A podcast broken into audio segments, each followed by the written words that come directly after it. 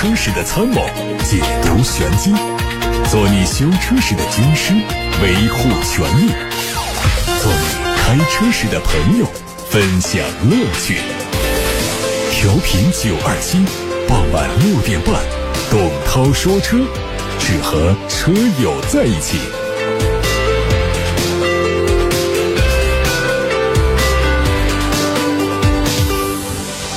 晚上好，各位车友，是董涛，欢迎在六点半到七点半准时听直播。董涛说车回答选车用车提问，八六八六六六六六正在开通热线，还有董涛说车的微信公众号可以图文留言。微信公众号图文留言之外呢，像八六八六六六六六也是打通之后啊，跟坐席员进行简单的沟通交流，把你想表达的意思、想提出的问题告诉坐席员，人工录入传递到直播间来，我在广播里进行解答。先看新闻，我们刚刚从工信部获得了一组新款爱丽绅的申报图，它的外观较现款有明显变化了，整体造型更大气。具体来说，车头换了一个大尺寸的进气格栅，格栅周围是黑色的装饰，取代了现款的镀铬装饰。另外，下格栅这个地方的镀铬造型也有改动，翼子板的地方由一体式相连的模样改成了间断的款式。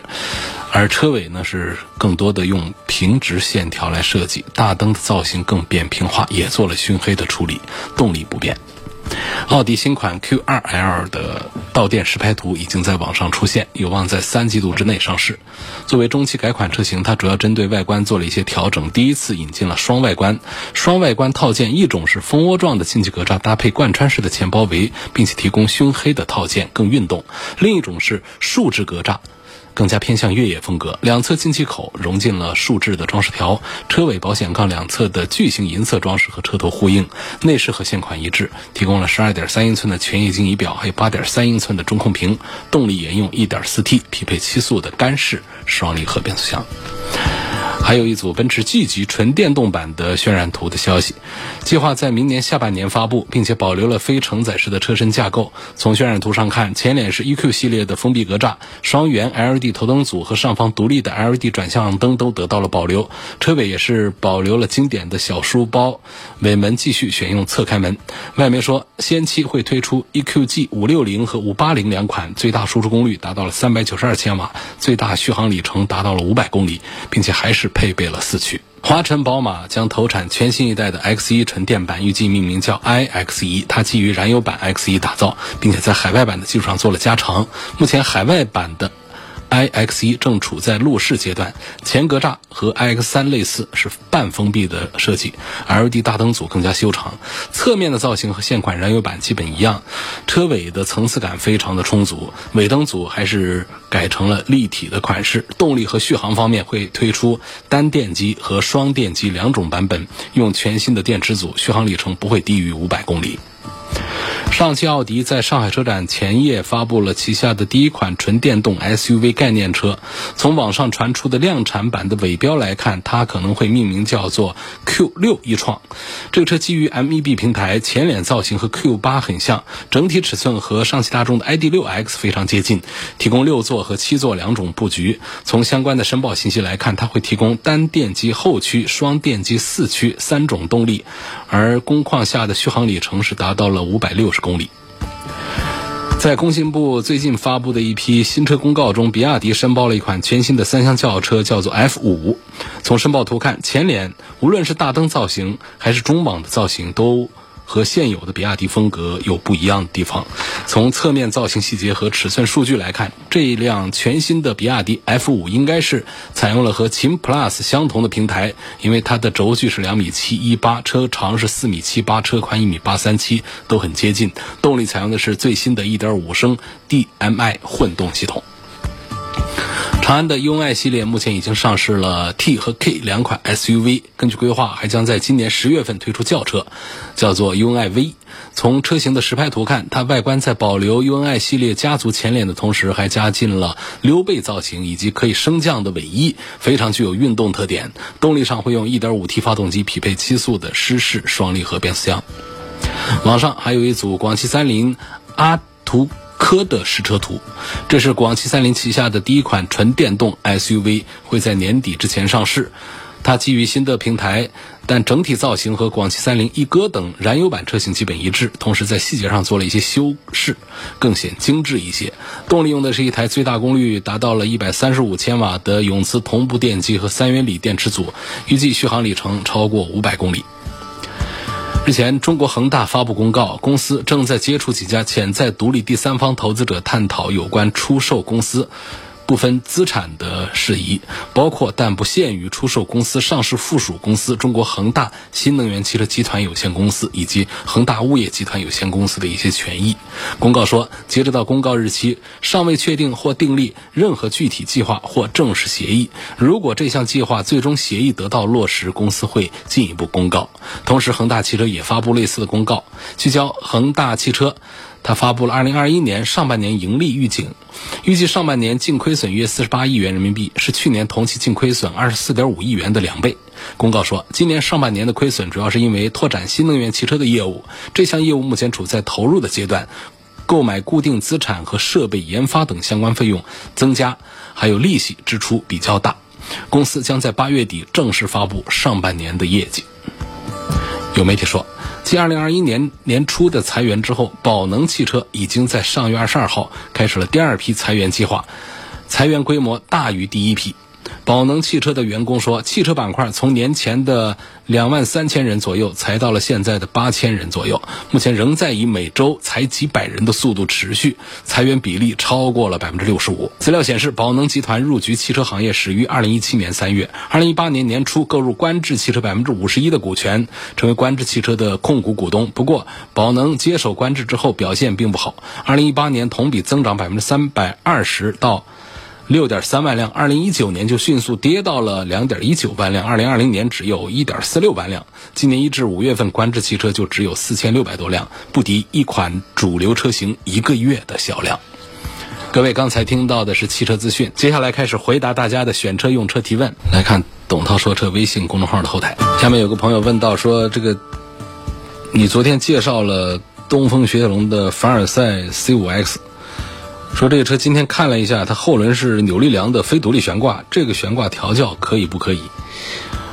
说标致雪铁龙的车最拿手的就是把一个非独立悬挂调的比很多的独立悬挂表现还好，舒适性啊、运动性各方面平衡都拿捏的非常好，这是他们很看家的一个本领。所以基本上我们过去只要是用过，不管是高端的还是低端的。标致雪铁龙的车的车主们对于标致雪铁龙车的底盘悬挂的调教应该是没有不满意的，所以这个你不用太担心，他们擅长于把一个非独立悬挂调教的既稳定又舒适又好用。下面有一个朋友啊，他说希望能介绍推荐一个女士开的车，要外观时尚漂亮、内饰豪华的轿车或者是跑车。价格呢在四十到六十万元，家里现在有一台保时捷的卡宴，还有一台是奔驰的 E 级，我考虑别的品牌，要求它时尚和动力。这其实这个选择的范围并不大啊，我们把这个保时捷和奔驰拿掉之后呢，一线品牌就是宝马和奥迪。然后还有像捷豹的一些车也都可以看，这么推荐吧。首先呢，我们说宝马，宝马家里呢就是跑车的话呢，这个段位四十到六十万价位又时尚又有动力的，那就是 Z4，这是一个选项啊，Z4 这个选项。第二个呢，宝马家里还可以看一下四系，在实用性方面要更强一些，它有四个座位了。然后呢，像奥迪家里呢，我推荐看一下 S4。这些肯定都是进口车，啊，动力啊、时尚这方面，奥迪的 S 四呢，它是一种比较低调的时尚，所以它看起来不会像宝马的车那么的张扬。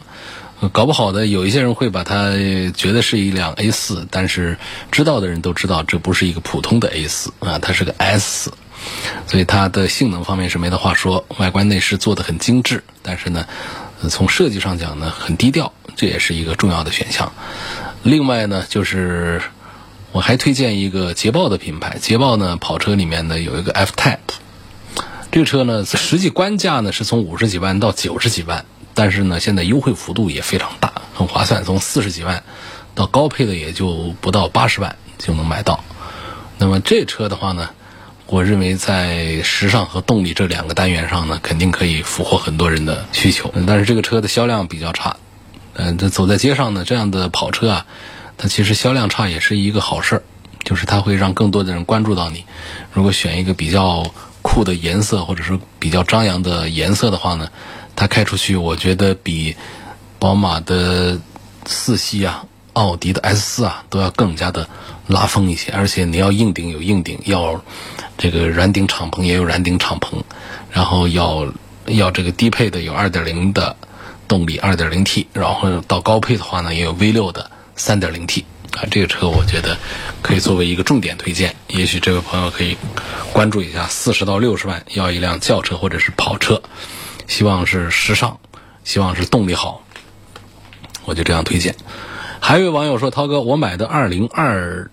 零款的途观 L，我挺担心颗粒捕捉器堵塞的。我现在开了六千多公里，还没有出现网上曝光的那些情况，希望给我解惑。这个不是所有的带颗粒捕捉器的车都会堵的。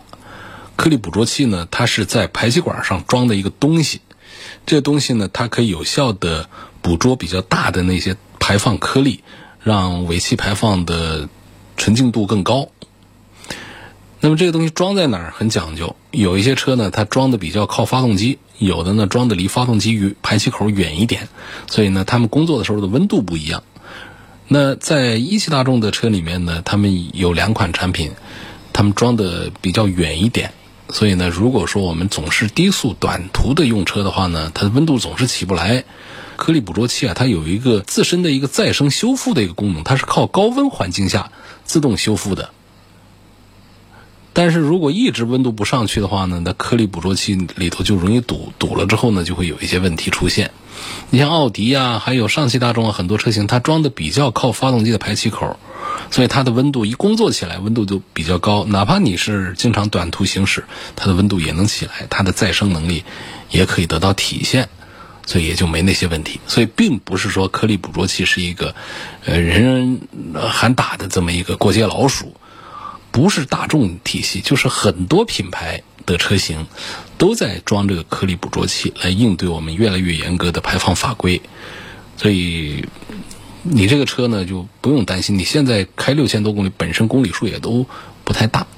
说颗粒捕捉器出了问题之后呢，一个就是它的更换费用是几千块钱，另外呢，它需要人工做一些重置啊，呃，就是对它进行一些修复，也都是有解决的方案的。不用太担心，安心的开吧。嗯，下面的问题呢，问到了两个我不大懂的啊。红牛这位网友说，对比了依维柯和全新的新的全顺，希望对比两个车的低顶短轴版，并且给建议。这我真不知道，这些车我都没接触过，都没开过。平时我接触的就是我们常见乘用车。乘用车里面的主流的一些产品，轿车呀、SUV 啊、跑车啊等等这些，我们都可以在节目里聊一聊。你来个依维柯和全顺的话，这种平时我们打交道不是特别少，它几乎是不打交道。下面有问坦克三百和 BJ 四零，呃，不在乎油耗，就喜欢这种盒子车，但是他就说对比一下。那目前来讲，我还是认可从质量控制方面，坦克三百还是做的这个比这个。北汽的 BJ 四零是做的要更好一些的啊，呃，北京汽车的这一套东西呢，就是口碑是很不好，买来之后就是不贵，然后样子也挺唬人，就是开着爱坏。相对讲，长城汽车对于旗下的不管是高端产品、低端产品，他们在销量上很大，然后在品质控制方面，确实是做的比北汽的要更好一些。另外呢，坦克三百现在是网红车型，一车难求，卖的非常火爆。那 BJ 不是这样，那 BJ 四零不是这样，所以从这一个方面来讲的话呢，我还是赞成买坦克三百要更好一些。希望点评一下汉兰达和揽境两个车的优点缺点，这两个车应该选他们的什么配置？呃，揽境这个车其实我推荐的也比较少，嗯，但好多人都不知道这是。一个什么车？这是一汽大众刚刚推出不久的一款，这应该叫做大 SUV，车子特别大，五米多长。因为整个这个，不管是上汽大众推出的大个子的，还是一汽大众推出的这个大个子呢，其实，在市场上的这种接受程度呢，还是要差一些。目前的话呢，销量上讲啊，从热度上讲，显然还是汉兰达排的比较靠前，比较优先。汉兰达它不像这个揽境那么的大的这个。个子。我赞成呢是这样的，就是如果我们比较保守的这种选择的话呢，买汉兰达这个错不了太远。那大家都在买它，这整车呢各方面全面发展，呃，没有明显的短板和问题，买它就是一种比较靠谱的一种选择。那如果我们要尝试新鲜一点的，啊，对于这个德系品牌感兴趣的话呢，大众的大个子的 SUV 当中，说实话，我推荐揽境还比其他的呃车型还多一些。比方说是上汽大众的途昂，那卖的比揽境要好，而且出道也比较早。我总是对那个车呢推荐的比较保守。而这个像这个揽境这个产品，一汽大众的车型呢，跟上汽大众的这个新车型相比啊，他们有一些特点上的东西，就是其实一汽大众更加注重整车在性能方面的一些表现，那么上汽大众的车呢，更加注重的是在实用性方面的一些表现。也就是说，上汽大众的车它会做的更宽敞、更大方一些，然后呢，一汽大众的车呢，会让你觉得开起来要更加的得味儿一些，更加原汁原味儿一些。那么这个揽境呢，它跟其他车型不一样，就是一汽大众的其他的轿车 SUV 来跟上汽大众的同段位的同平台的来比的话呢，一汽大众车总会小一点，让大家觉得，哎呀，这个空间像小一点。你看一下一汽大众的几款这个 SUV 来跟这个上汽大众几款 SUV 对比，就是这样一个结果。但这个揽境推出呢，它其实改变了这种局面，它推出了一个比上汽大众的还大的一个产品，一个 SUV。所以从这个愿意从尝鲜的角度来考虑这个揽境的话呢，从它的尺寸、配置规格到它的价位体系来讲，我觉得是不过分的。价位体系设计是很合理的，也就是性价比的表现其实也是比较高的。好，靠谱选择汉兰达，冒险一点看揽境。有位网友在微信公众号的后台跟我发来了一段话，念给大家听。网友的名字叫陆陆地的陆，他说：“涛哥，天窗这玩意儿啊，真没啥用啊，夏天又晒，还爱漏水。”全景天窗啊，就是一整块玻璃，缺乏安全感。这不，一小品演员出车祸，看了事故车辆的照片，前挡加全景天窗全碎。如果是全硬顶，或许能捡回一条命吗？可否呼吁一下厂家少做天窗，或者加强天窗的安全性？嗯，这个话题是不是可以聊一下啊？实际上，我不认为说在那场内蒙的车祸当中，如果是硬顶就可以怎样怎样？话怎么来说呢？首先讲到一块玻璃啊，玻璃这个事儿，你不能说防弹玻璃是透明的，所以你就没有安全感吧？我们虽然说车顶的不是防弹玻璃，但是呢，一般来说呢，都会是夹层玻璃、钢化玻璃。如果事故大到足以让玻璃破裂、碎裂伤人的话，那么即便是上面的封闭车顶，同样也会变形严重。因为封闭车顶其实上面就是铁皮子，如果我们来做破坏性的实验的话呢，那个铁皮子的保护能力可能还没有我们的强度高的天窗的玻璃那么的强大。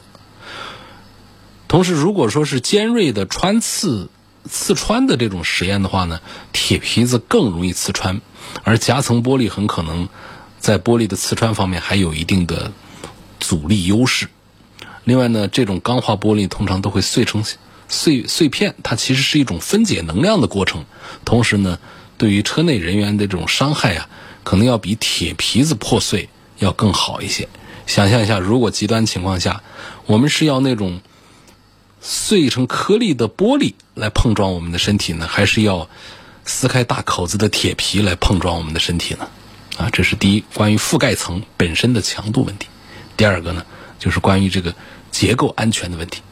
实际上，在一个车的车身安全当中呢，结构安全最重要的不是面，而是点，而是梁，梁 A、B、C 柱以及横梁这些东西，如果足够强硬的话呢？覆盖层有没有就不重要，要不然我们跑车怎么办呢？敞篷跑车怎么干？怎么办呢？其实这种车他们都是在这个翻滚实验当中是经历了考验的，只是头上没有一层覆盖皮肤而已，它的结构方面是很安全的。那么这个天窗呢，看起来就是它少了一根横梁，实际上我们没有天窗的车，你以为它顶上那根横梁就多么的粗壮吗？细细的一根条，而且你还看不到。这个全景天窗安上去之后呢，它实际上在全景天窗的周边，它会有一层这个加强圈儿它可以足以来平衡一下顶部的那根横梁的缺失。所带来对结构方面的这个影响。所以我觉得这当中呢，没有一种很必要的啊这种关系。本身带天窗的、带全景天窗车型呢，在设计的时候呢，也考虑到了一些安全因素。除了原始的玻璃材质之外呢，还会有更多的测试来确保安全，车顶的震动疲劳实验呐、翻滚呐、车顶抗压实验呐、车内噪声呐，还有这个车身的温度啊等等，它其实都会有一些实验。有有大量的数据显示，全景天窗车型的车顶抗压效果要好于普通的封闭车顶。但这个问题也确实很复杂，抗压这只是在极端车祸当中的一种情况，那么还有撕裂呀、穿刺啊等等这样的一些实验呢，其实也并不全面。所以，虽然我们从结构安全的角度，刚才我给出一番论述，说全景天窗不一定比封闭的车顶不安全，但是各个方面综合的数据、综合的考虑、综合的结论有没有？其实也就是没有的一种情况，我们只能说他们各自都有一些优势。在车辆发生一些不大的碰撞和安全问题的时候呢，不管是全景玻璃天窗还是封闭的铁皮车顶，其实对于安全的影响都很小。那同样，如果出现一些极端的重大的事故的时候呢，你不管顶上是铁皮蒙的还是全景玻璃的，其实对于车内的保护都非常有限。最重要的还是 A、B、C 柱的强度以及车顶的这这些整个的强度，所以我们能够给出一个大概的结论，就是只要符合国家标准的全景天窗车型，在安全性方面呢，也不存在多大问题。那相比这个普通的封闭车窗，有没有什么优势劣势？我觉得不太明显。一般来说呢，我们对全景天窗的否认呢，倒不是从安全方面来说的。我个人更多的否定呢，是来自于它是个装饰作用更大一些。你说一下它有些什么优点？说起来就是好看，实际上好看什么？现在我们空气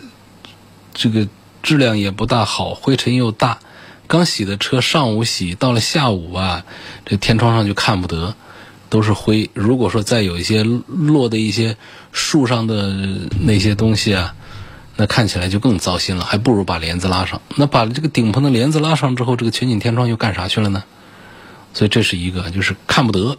第二个呢，就是到了夏天的时候，确实它的隔热效果啊，这玻璃的还是不如封闭的车顶的。我觉得主要是从这两点上，另外呢，还从一些故障上，它容易坏呀，坏了还得修啊。从这几个点上，我们觉得天窗意义不大。看八六八六六六六六热线电话平台上的留言，周先生说：“我是个九零后，我打算买辆两厢车。”预算二十万元以内，平时在市区用车，对动力要求不高，主要是外观要运动一点的外观，适合年轻人的两厢车啊。想要个两厢车，那我给你推荐东风本田的新思域两厢。哎，这个两厢思域，你要是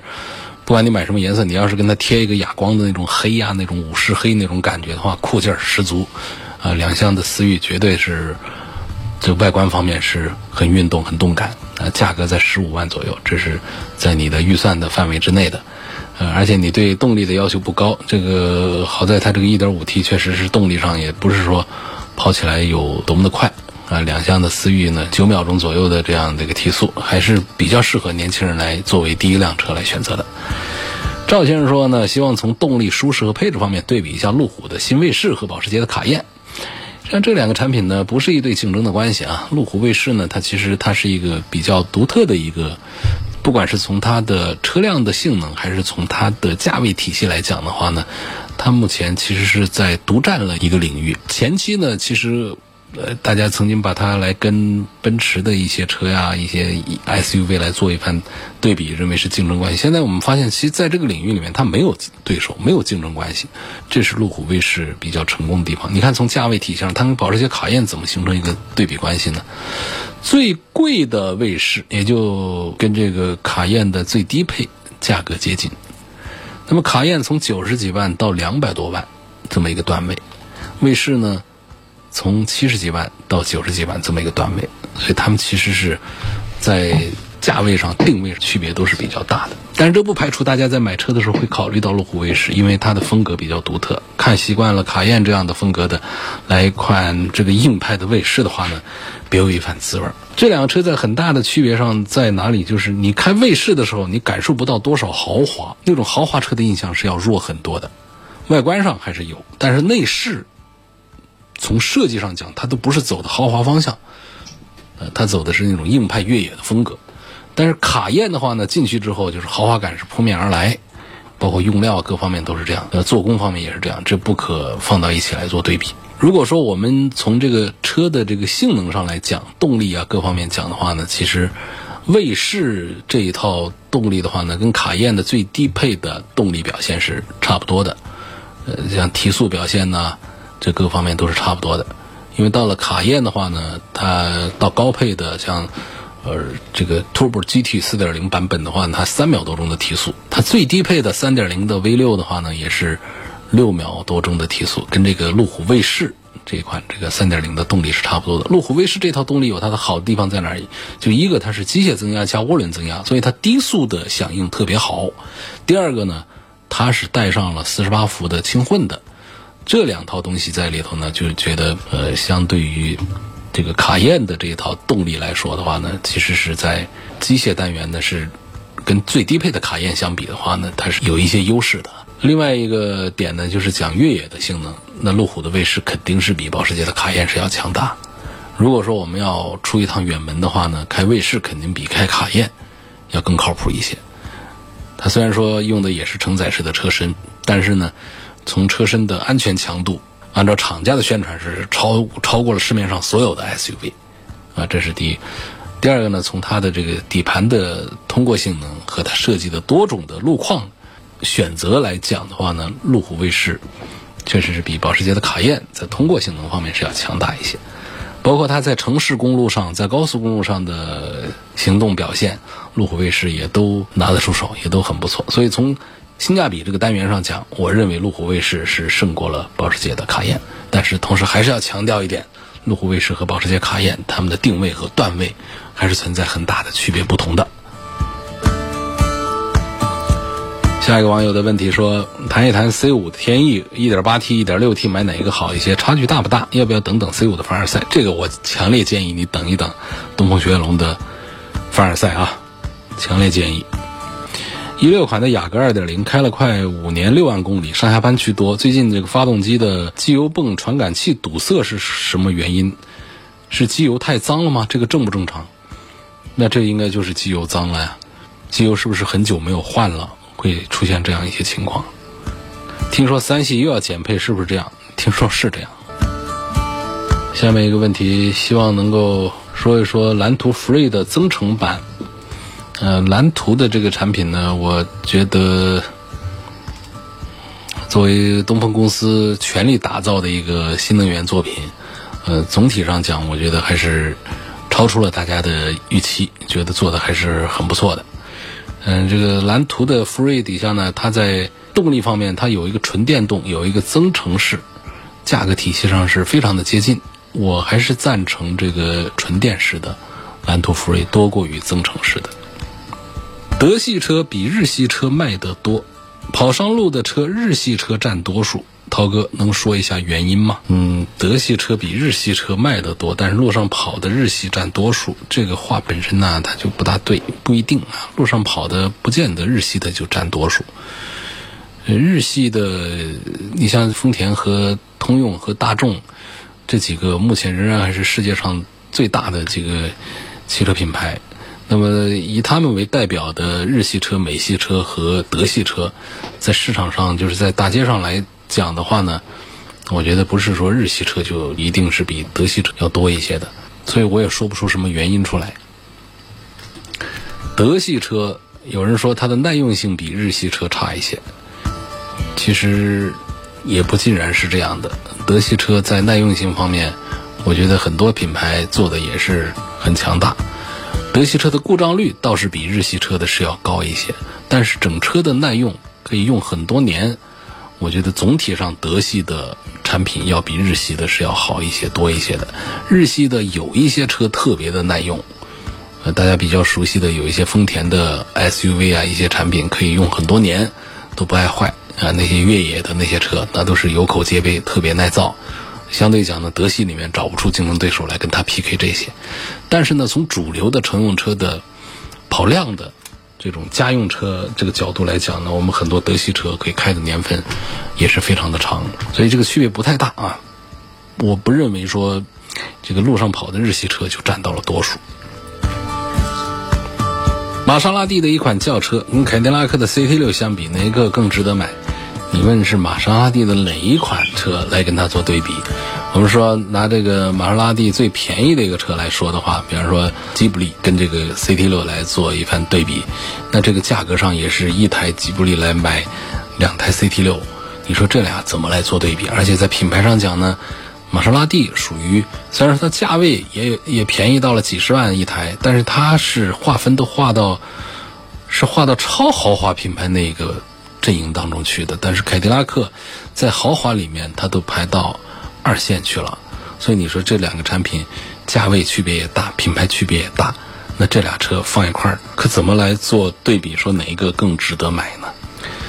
好，今天就到这儿，感谢各位收听和参与晚上六点半到七点半中直播的董涛说车。错过收听的，欢迎通过董涛说车的全媒体平台收听往期节目的重播音频。全媒体平台广泛的入驻在微信公众号、微博、蜻蜓、喜马拉雅、车家号、易车号、百家号、微信小程序梧桐车话等等平台上，都搜索、都找董涛说车的专栏，就可以找到我，找到往期节目的重播音频。